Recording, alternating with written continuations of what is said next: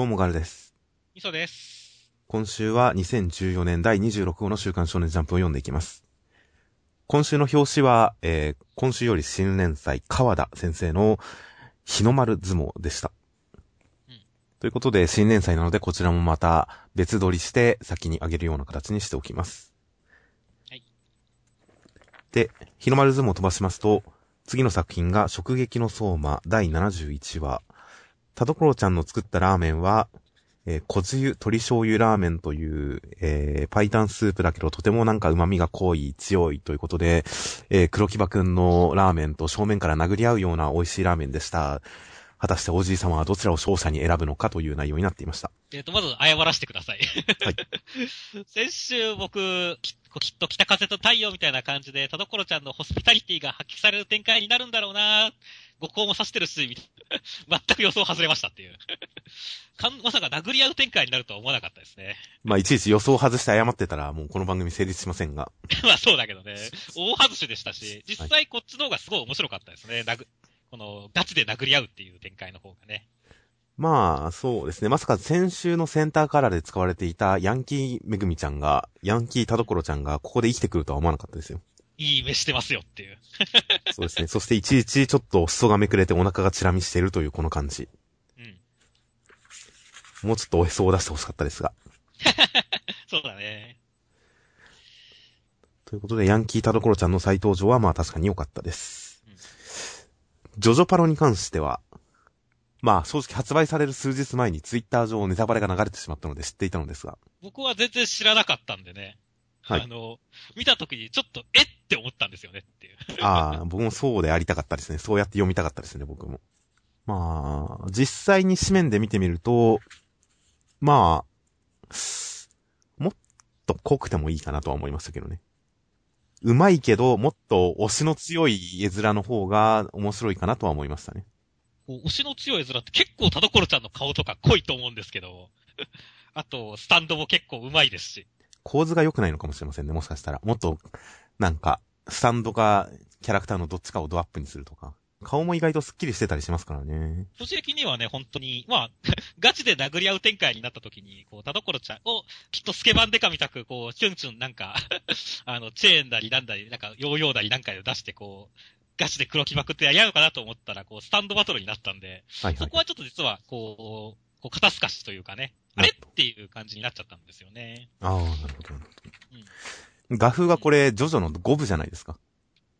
そうだね。3部か8部に寄せたら、もうちょっと、もっと感心したかもしれないですからね。まあ、ちょうど今、ね、3部、スターダスト・クルセイダーズはアニメ化やってますし、はいはいはい。で、8部は連載中ですしってことだね。結構、荒木先生の画風ってどんどん線が減っていくんですよね。うん書き込みは細かくなっていくというか、顔のディティールは細かくなっていくけど、顔、顔の書き込みの線自体は減っていって、鼻の頭の線とか、もう、スティールボールランの途中で完全になくなるんですよね。その辺の画風を追っかけてる人間としては、最新か逆に3部に寄せるか、の方が面白かったかなとちょっと思い、思ったりもしますが。はいはいはい。まあ、僕とガルちゃんではザ・ガルちゃんの方が圧倒的ジョジョマニア度が高いんで、こうジョジョマニア的にはもっと頑張ってほしかったっていう感じなわけですね。そこはあるかもしれないですね。やや物足りなかった感はあるかもしれないです。ただまあ、磯部に続いて、相馬がこうパロディを押してきてるっていうのは僕は嫌ではないですよ。はいはいはいはい。敵を作りそうだなとは思いますけど、嫌いになる人もいそうだなとは思いますけど、僕はこういうのは別に全然好きなので、どんどんやってほしいと思いますよ。そうですね。僕的には今回のこれはまあ、さっき殴り合う展開が面白いって話もしましたけど、やっぱり女性がガチで殴り合って鼻血とか出すと、それっちを嫌う人も多いんで、こういう方向にしたのかなとは思ったんです。いやまあね、別に男同士のうまいもの、美味しさ対決の描写もそんな生々しくはなかったですけど、結構華麗に戦ってましたけどね。あとはまあ今回田所ちゃん、そのバトルに関しては物足りなさを感じたとは言いましたが、黒木場くんのラーメンを食べた瞬間のビクビクビクって、ものすごい塩の香りと旨味、腰が抜けそう。でも、ビクビクっていうこの感じは、ああ、ちゃんと入れるべきものは入れてくれたなっていう安心感がありましたよ。まあ基本ですね、相場では。あの、ね、あの、だエリナ様のリアクションとかも毎回こんな感じでしたしねって。まあ、そうですね。ちょっと添えてあるだけでも、これがあるとないとでは印象が全然違いますからね。僕の中では。そうだね。基本ですからね、そうちゃんと入れてくれたというのは良かったです。ということで、来週果たして田所ちゃん、黒木場くんどっちが勝つかわからないという、このおじい様の立ち振る舞いもちょっとどっちが勝つかわかんないですね。うん。まだ、はだけてないですからね。そうだね。田所ちゃんではだける展開見てないですからね。これは果たしてもったいぶってるのか、それとも何かしら、はだけないという意味があるのかわからないので、とにかく来週が気になる形で、相馬は、本当に毎回引きがうまいです。気になります。はいですね。はい。では続きまして、ワンピースの第748話、えー、高い声をルフィに笑われたピーカさん、巨大な拳で一撃して、もうみんな吹っ飛んで、えー、で、改めてドフラミンゴを目指そうとなったところに、闘技場で出会ったみんながルフィの仲間になって、えー、でも仲間にはなるけど全然慣れ合わずに、お互いにもう、我の強い状態でみんなで乗り込んで、超強えっていう展開でした。いや、期待通りの展開で面白かったですね、今週。いやー、ここに来て仕込みが花び、花開きましたね、ついに。この予想通りだけど、こうちゃんとね、期待通りっていう形で面白くさせてくれると、やっぱワンピース、小田先生の力量を感じさせる回でしたよ、本当に。いや、まあそうですね。いや、まあ、このエピソード、ドレスローザのエピソード開始早々にいろんなキャラクターが出てきて、えールフィと絡んで、で、闘技場に関してはトーナメントだから、トーナメントというか、勝ち残り制だから、なんかキャラをアピールしていった人がどんどん負けて退場していったじゃないですか。だからまあ、これはどっかで再び絡んでくる展開になるんだろうな。そしてみんなちょっとルフィと絡んだりする人も多いし、ルフィチームができてくる感じで、どっかで絡んできて、こう、一気に盛り上がるんだろうなと思ってましたが、ここまで1話の中にまとめて全員集合感が出てくるっていうのは本当に予想以上でよかったですよ。まあね、相手もね、ピーカさんっていうね、こう、ちゃんと格のあるキャラですからね、そこも良かったですね。はい相手にこう、集まるっていうね。ああ、確かに最後のこの二人が、キングパンチと、この、えーチンジャオさんが、ピーカさんの手、破壊してるシーン、すごく気持ちよかったですからね。うん。3人も300人も同じことだっていうね、この圧倒的な感じを、まあこっちの圧倒的な奴らで返すっていうね、はい気持ちいいはいはい。ですね。ウーシーもなかなか可愛げがありますね、ほんと。ウッシー、再登場したすると思わなかったなっていう。確かに、ちょっと忘れてましたよ。うんこのルフィに懐いてる感じもいいですし。まあ、こう、ルフィが軍勢を引き連れて登っていくっていう感じで言えば、あの、刑務所でも似たような感じはちょっとあったじゃないですか。そうだね、インベルタウンもそんな感じでしたからね。ただまあ、それに比べると本当にキャラクターに関する仕込み、因縁の含ませ方だとか、まあ当然登場してる期間の長さもありますんで。うんあそこに比べて、刑務所に比べても今回はすごい盛り上がりで、あれのさらに上を行く感じ。あれに、あれみたいな感じ。でもさらに上を行く感じっていうのはすごく良かったですよ。だね。今回は、まあ、結構みんなバラバラだけどまとまってるっていう感じもすごい面白いしねっていう。そうですね。お互いにいがみ合って俺がとフ。ラミンゴぶっ飛ばすって。はいはい。俺が俺がはいいですね、これ。うん、そう。集合へでもなんかこう、すごい、一番俺だみたいな感じになってるしねっていう。あはいはいはい。っていうか、この集合へほんといいよねっていう。いい絵面ですよね。うん。うん、勢いも乗った大変いい見開きからの最後、一撃、そしてどうなるか。うんみんなが集合して一気にこう勢いついて終わるっていうこの終わり方、この1話としても良かったですよ。うん。1話の中での構成としても良かったですよ。家族感が。そうですね、よかったですね。とても読み、読み心地が良かったです。では続きまして、ジャンプコミック2巻も意外と売れてますおよび調子こいてまたグッズ販売、発売決定記念センターから、磯部磯部物語浮世は辛いようになっていました。センターカラーでした。はいっていうか、グッズ発売決定記念だったんですね。ピンズとタオルマフラーですね。随分ハイカラなものを作りますね。ピンズはいいね、これ結構。ピンズはまあ使いでありそうですよね。っていうか、おしゃれですよね、普通に。うん。タオルマフラーはいらないよね、これ。鮮やかな青のタオルらしいですよ。今年の応援には欠かせないって書いてありますよ。まあ、ワールドカップ必聴だけど、サムラサイ、磯部。サムライブルーにかけてるんだろうけ応援に行くときにはぜひ欲しいですね、ちょっとこれ。ど。うん。これワールドカップ持ってった人が、持ったらちょっと笑えるけどねっていう、中継見てて。いや、ぜひスタンドで映って、ネットで拾われてほしいですね、この磯部タオル。そうだね、拾われてほしいね、これ。まあ、ピンズは普通にほんとちょっと、ジャンプショップのある新宿かどっか行った時に普通に買うかもしれないです、今度。はいはいはいはい。こういうことで内容は、無類の何か出る好き中間良先生による第57話、葛飾北斎が死んだ後孫娘に乗り移って、絵の道を探求するそうです。という話でした。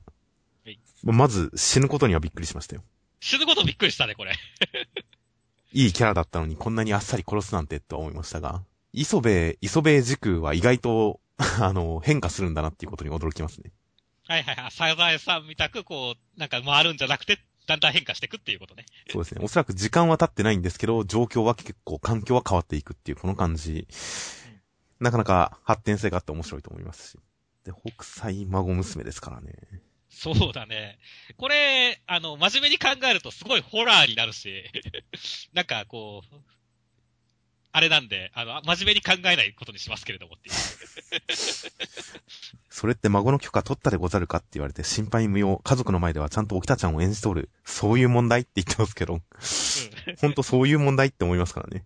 そうそうそう。これ、沖田ちゃんの人格とかを考えちゃうと、ほんとまずいんで、考えないことにしますけど。そうなんですよね。10年くれって言ってますから。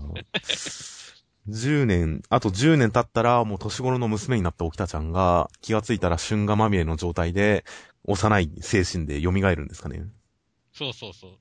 怖いよ、それ。いやー。まあでも、うっかりするとエロい設定かと思いきや、なんか北斎先生の人格のおかげであんまりエロく見えないのは不思議でしたよ。ああ、なるほどね。確かにエロいシチュエーションではありますね。まあ、北斎先生の顔になった時のこの目とか見てるとね、あんまり幼女って感じないからねって。この顔いいですよね、沖田ちゃん。うん。いやでも今回のこれ見ててね、こう、なんか北斎先生は、なんでしょう。こう、オタク絵師とかっていうのはさ、オタク絵師と北斎先生を一緒にしたあれだけども、オタク絵師はよく美少女になるのが夢っていう話をなんか聞いたりするんですけれども。おまあほら、オタクってやっぱり女の子になりたい願望ってあったりすると思うんですよ、僕は。まあわかんなくはないです。うん。で、北斎先生が別に息子とかじゃなくて、こう、孫娘に行ったっていうのは、そやっぱそういうところの業なんだろうなと思って、ちょっと、そこは、うん、あるあるって思いながら読んでましたね。ああ。まあ大人だとやっぱりこう仕事とかもしなきゃいけないんで、一番幼いこの子に問いついたのかもしれませんけどね。はいはいはいはい。いや、多分そんなことじゃないと思うよ。趣味だよ、多分。なるほど。では、まあ、北斎先生の今後には注目です。はい。そして、端末の方は、磯部磯部物語浮きは辛いよの、無類のお昼寝好き中間良先生による第58話。はい、ということで、磯部、オスライオンのごとき寝姿で子供たちに襲えられ、達人がやってくるけど、もう恐ろしくて手を出せない。そこに大発さんが来るんで、磯部は逃げましたという話でした。はい。面白かったね、これ。まあ、面白かったですね。うん、いや、兄ちゃんが相撲取りぐらいまではそれほどでもなかったですけど。うん、そういえば、おいどの友達に鎖釜の名手がいたごわすって。読みましたか？お近くにいたとは聞く鎖釜振り太郎っていうあたりはちょっと それに対して、こう、触ったら、踊り狂って死ぬっていう このぶっ飛び具合も俺すごい好きでしたね、今回。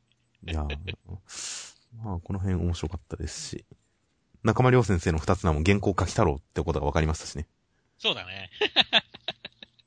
だから、きっと、触っ、寝てても、こう、す、常に原稿が頭の中にできてるんですよ、中村良先生は。こう、触ったらもう 恐ろしいことになるからみんな起こさないんですよ、きっとっていう。いやいや、きっと、鎖釜振り太郎みたいに街中で漫画描きながら、ヒュンヒュンヒュンってやりながら歩いてるんじゃないですか、きっと。それはすごいな。いやー、すごいね。中村先生、伝説増えてくね。個人的には本当この 子供たちが、ね、どんどん磯部をなんだろう、チャックノリス伝説みたく磯部を持ち上げていくっていう展開は本当好みですね。はいはいはい。ということで、なんかこのヒヤヒヤする感じ含めなかなか読み応えのある、うん、あの、パターンですよ。子供が持ち上げる磯部展開は。うん。うちの大発さんも綺麗だったしね。このくらいの使い方がいいのかもしれないですね、ダイハツさんは。しっかり扱うよりかは。そうね、オチとかでちょこちょこって出てくるくらいがダイハツさんはいいと思いますよ、僕は。ということで、面白かったです。はい。では続きまして、黒子のバスケの第262話、えー、明石さんはオフェンスどころかディフェンスも一人でやって、えー一人でボール奪ってシュート決めて点を取ります。すごい。ということで、鏡くんは追いつけない第二の扉、えーゾーンの先にある第二の扉も開けない。ということで困っていたら、黒子くんが協力してくれるということで、黒子くんと鏡くん二人で明石さんと戦おうという展開になりました。あー明石くんが円を広げた瞬間は本当に面白かったですね。まあ今、ハンターハンターのアニメもね、最高クライマックスなんでそれに絡めていましたけど。あのいや、本当に、このゾーンの時のこの、ディフェンスラインを広げるっていうのは、鏡くんの時も笑いましたけれども、は明石さんがやると、さらに面白いですね、これっていう。もう面白いという感じではぼなかったですよ、僕は。普通に、すげえと思いましたよ。それは、ちょっと、そうだね。ここはやっぱ、普通は、やっぱすげえって思う場面なんだ。僕はやっぱり、なんだろう、やっぱ、バスケじゃねえじゃんっていうイメージがやっぱ強くて、ええーって思っちゃったんですけどもね。でも、ちょっと普通になってるっていう展開が面白かったんですけどもね。守備範囲が広がるっていうシーンに関してはすげえと思いましたけど、その前のもちろんこの、な、オフェンスはそうかもと思っていたが、まさかディフェンスも一人でって言って実際にやってるっていうことに関してはそれは笑いましたよ。この、前振りがちょっと面白かったですもん。まあね、前振り面白かったね、これ。まさかディフェンスも一人でって。当然一人でやりますからね。うん。さすが帝王ですからね。なんだこれとは思いましたよ、そりゃ。そしてその方が強いという明石さん。いやー、この展開自体はまあそれは面白いですよ。別に期待はしていないできれば、それも僕がやるだけのことだっていう。はいはい、いやー、さすがです。そして解説、解説陣もなかなか白熱し始めてますからね。明石が圧倒して、もう、エンペラーが、エンペラー愛があるからどうしようもないってなってくると、もう、青峰くんがゾーンを超えたゾーンを開くしか、鏡くんがかつてはないみたいなことを言ってるのに対して、それは、どうかな的な、イチャモンがつけられましたからね。そうだね。解説席でも白熱の戦いが繰り広げられてますよ。展開予想。そうですね。まあ今まで結構青峰くんとかの言ってることって絶対真実だからね。そうじゃねえぞっていうところを見せつけてますからね。いや、いいですよ、この展開も。はい、そして、セイリンサイドは鏡くんどうしても勝てないっていうところを黒子くんが、悟す。諦めませんか？鏡くんだけで戦うことは諦めませんか？先週あれだけ鏡くんに任せるっていう展開からのこれは正直ちょっとだけはしごを外された感はあったんですけどね。こう、ちょっと、まあ、それだけ明石さんが圧倒的っていうことなんでしょうけれどもね。その感じは確かにちょっとありましたね。先週あれだけみんなで任せといてっていうのはちょっと思いましたが、まあ最後に黒子くんと鏡くんがペアで頑張るっていう話はちょっと面白かったですね。うんまあ言われてみれば、黒子くんの能力も視線には関わりがあるから、意外と明石さんとの相性で言ったら何か勝ち目はあるのかなと思ったりもしますので、ちょっとその辺も期待ですよ。そうですね。ただまあ、やり方を本当全然予測できないんで、どういう理論を本当に藤巻先生が持ってくるかは本当楽しみですね。はいはい。いや、この、黒子くんの視線関係能力っていうのと、明石さんの視線の能力、目の能力っていうのの、この関係性っていうのはあんまり気にしたことがなかったんで、ここで言われて、なるほど言われてみればという感じでかなり注目です。はい。では続きまして、暗殺教室の第92話。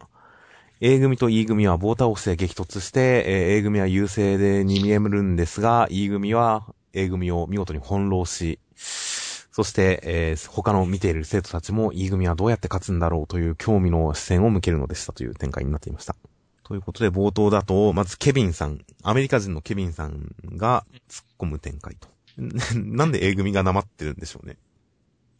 ああ、この前のね、これ。まあでも、あれでしょ？こう、まあ、日本人の発音はやっぱ、ネイティブアメリカンには聞きにくいっていうことを表してる展開だと思うんです。ですけど、僕は結構面白かったですけどね、これ。ああ、そうなんですね。いや、なんか逆に A 組の方が、あのー堅苦しい言葉で、うんカルマくんとかの言葉はもっと日常的に使える、なんか、柔らかい、フランクな英語っていう印象なのかなと勝手に思ってはいたんですが、なまってるんだっていうのはちょっと意外でしたね。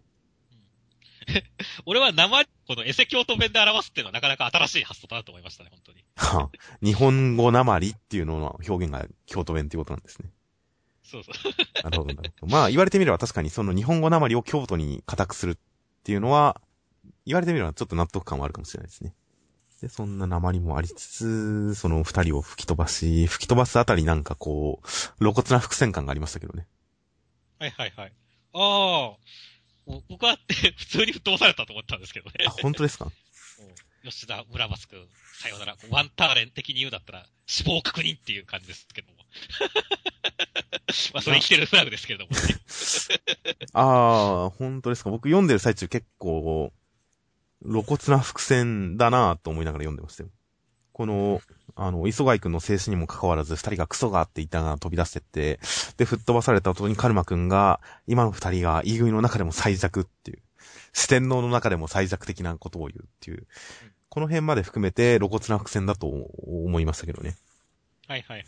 ついでに言えば、その後、コロ先生が磯貝くんに教えてる事例が、カルタゴのハンニバルっていうことで、うん山を越えて相手の、あの、不意をつく。相手が来ないと思っていたルートを通って相手に攻め入るっていう話。なので、まあ、この辺も合わせて、この二人が、伏兵なんだろうなとは思ったんですけどね。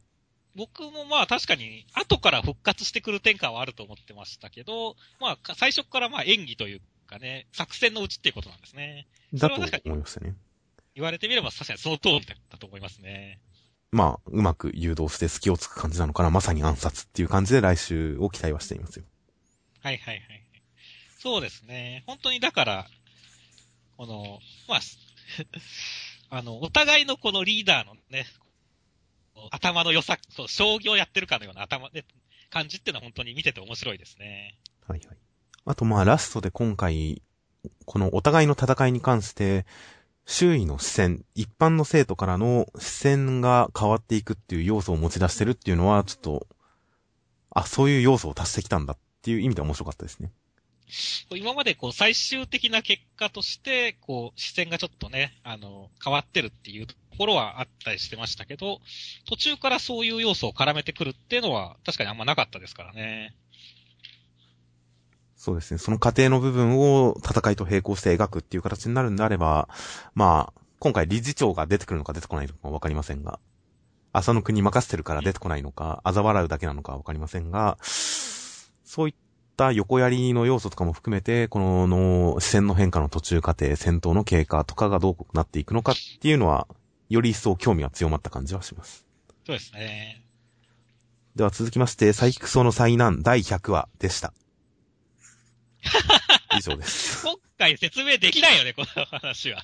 いや、まあ説明しようと思えばできますが、第100話でした。いやどうでしたか、これ。うーん、うん、うん。いや、まあ、佐伯くん、ここまで来たらみんな気づくだろう、気づくだろうって言ったりしますけど、気づくこと前提でさらにもうちょっと、笑いを仕込んでてほしかった感もありますね。粘土の扱いはいちいち面白いなとは思いましたけどね。あとは後半このお兄さんが出てきて、無茶な100のねじ込み用っていうギャグをやったりはしますが、僕の中ではいまいちこれは跳ねなかったので。そうだね。だからもう僕本当に今回、あの、100の数を数えてたのが一番楽しかったですけどね。あ、実際数えたんですか？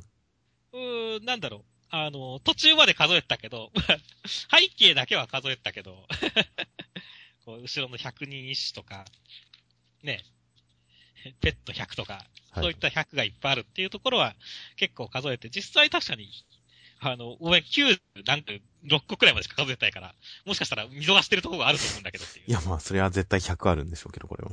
うん。こういうちょっとなんか探すっていうね、漫画むしろちゃんと見てないくらいなノリですよ。ああ、なるほど。個人的には100個仕込むってそんな大変じゃない気がするんで。これもまあなんか、オチの一つにするには弱いかなとはちょっと思いましたけどね。いや、関心、関心もそんなしなかったんで。そうだね。だからまあ、なんか100回記念の、なんかちょっとた、なんかこう、変わった話、新たな楽しみ方っていうくらいでいいと思うんですけどね。まあそうですね。印象には残りましたよ。こういう回があったなっていうことで。だから別に決して否定はしないですけど。ただまあ、読んで面白かったかどうかって言われたら、まあ面白くはなかったかなというぐらい。まあ正直に言うとねっていう、ね。でもまあ、印象に残る回になったとは思います。はい。それはそれで存在意義はあると思います。では続きまして、ナルトの第677話、えー、無限つく読みが完成しました。ナルトくんたち以外はみんななんか、真珠に繋がれてしまいました。という展開になっていました。ということで、かなり急な展開でしたが。まあ、完成したら、一気に、マダラさん勝利になると思いませんでしたねっていう。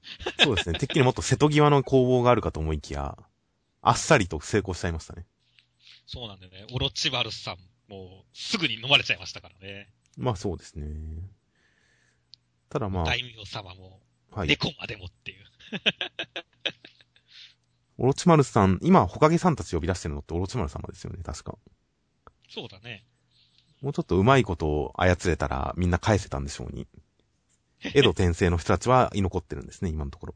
この辺、江戸転生の人たちは現実にかからないのか、などなど、何かしら理屈があると思うんですが、来週あたり説明されるのかなとも思うんですが、何きっかけなのかわかりませんが、この人たちは大丈夫と。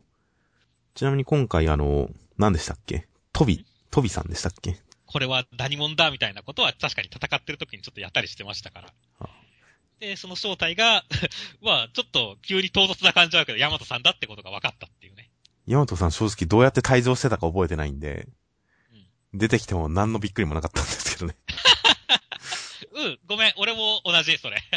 うん。この辺もちょっと来来週あたり説明あるのかなと思ったりしますが。ということで、今回いろいろ来週あたり説明あるかな感もいろいろありますが。でもまあ、無限月読み完成のビジュアル的な説得力は全体的にあってよかったですよ。今、一つになるのだって言った後のこの、このお母様の、が空全体にって言って、その第三の目と重なった、月が重なってるっていう、ビジュアルは、この圧倒的な感じはすごいありましたからね。はいはい。その後の実際の人々が眉になってしまう。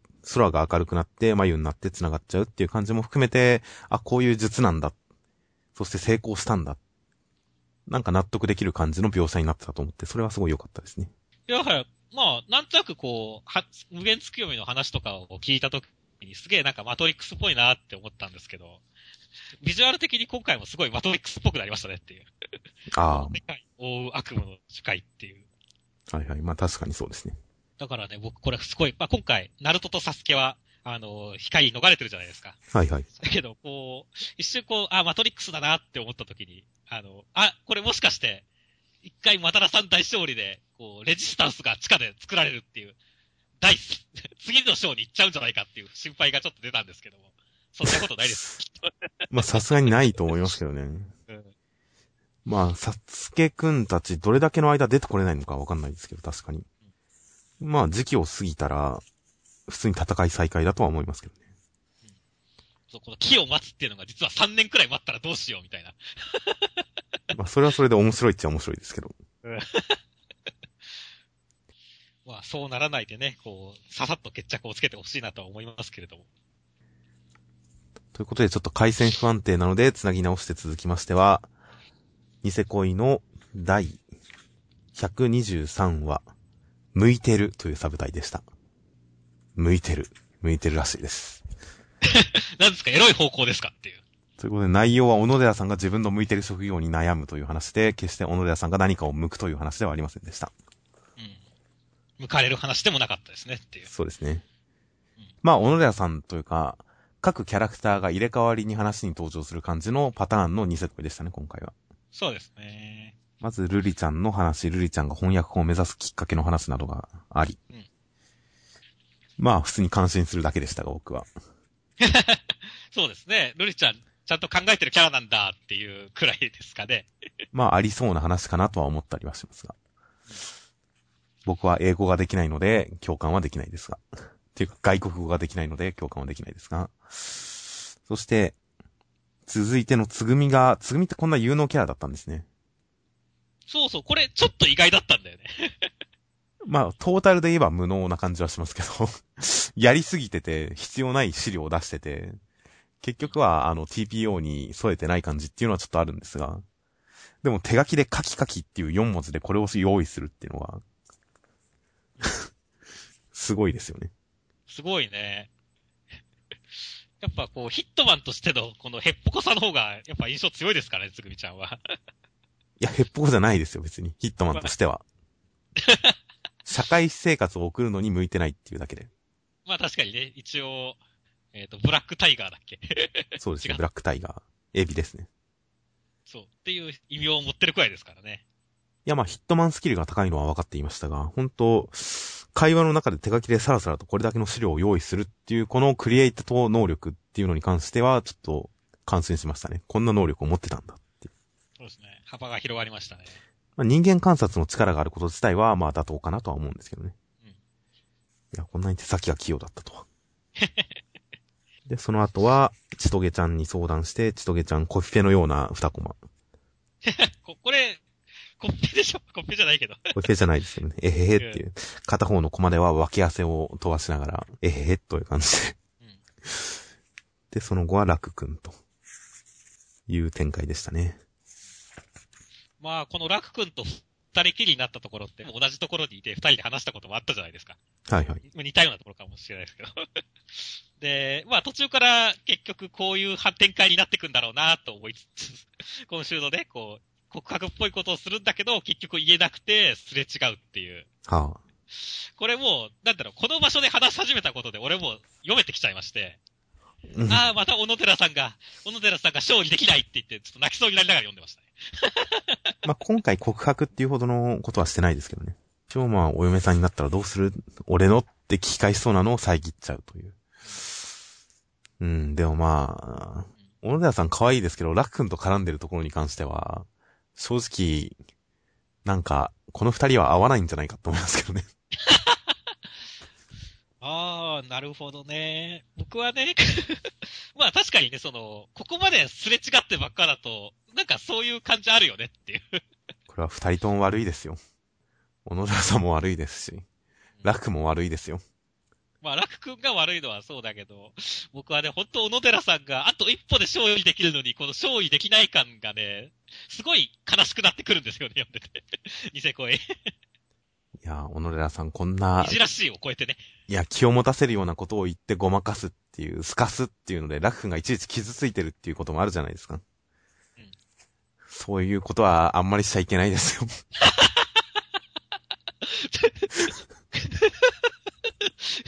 軽く勢いになってるじゃないですか。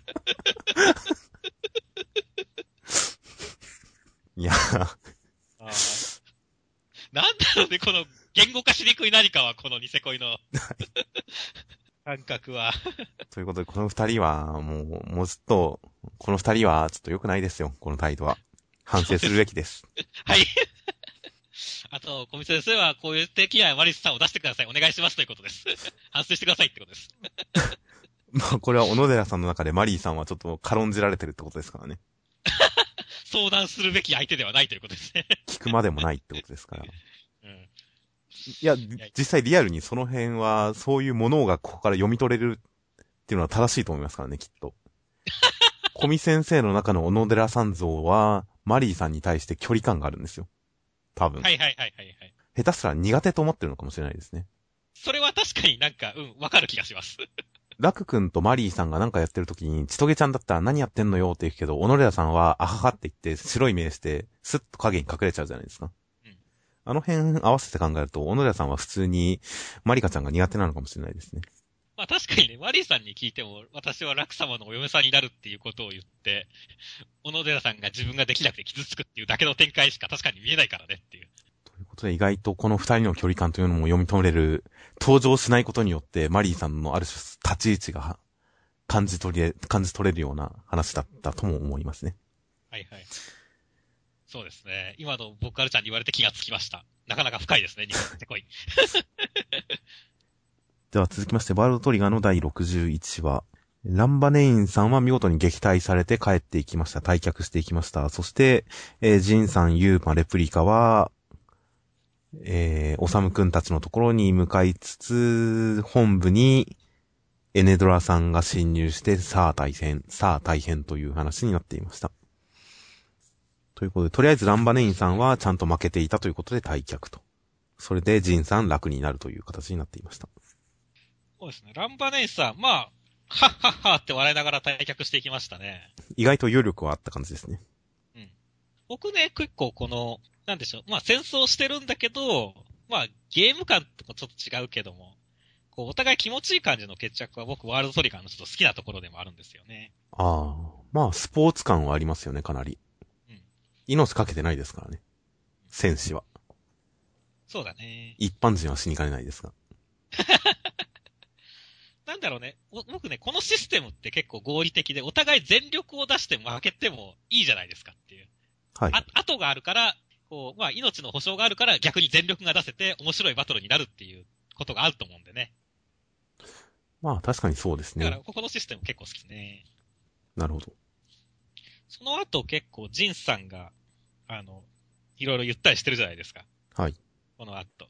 この、今、みんなでその束をふうふう吹いて自分の望む道に束をむせようとしてるわけだっていう。この説明意外と面白かったんですよね、僕。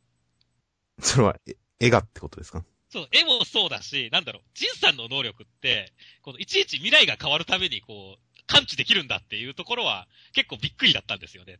こう、未来日記みたく。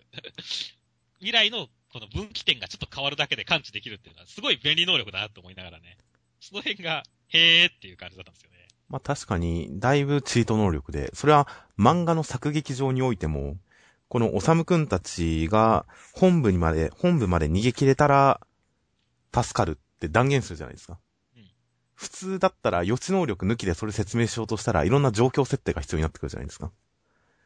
それ全部無視して、いきなり勝利条件設定できてるジンさんは、漫画の、なんでしょうね、ストーリー説明的にも、ストーリー構成的にも、チート能力だなと思いましたよ。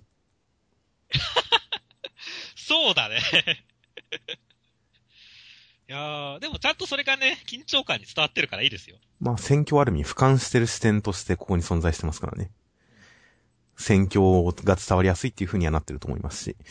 あとまあ、この本部に逃げ切らないと、本部に逃げ切ることが生還条件みたいなことに関しては、足原先生であればおそらく実際その裏に何かしらのちゃんと理屈付けもしてるでしょうからね。はいはいはい。ただ、ただ無作為に、うん、じゃあ本まで着いたら助かることにしようではなくて、おそらくちゃんと戦闘の展開、作戦の展開を考えに入れた上で、本部に逃げ切るのが生還条件ということにしてると思うので、単に説明にジンさんの能力使ってるだけで、ちゃんと裏はあるんだとは思うんですけどね。うん。その辺は信頼はしてますが。まあでもその本部にはエネドラさんが来ちゃうわけなんですけどもねっていう。そうですね。これ結構びっくりでしたね。まあ予想外でしたね。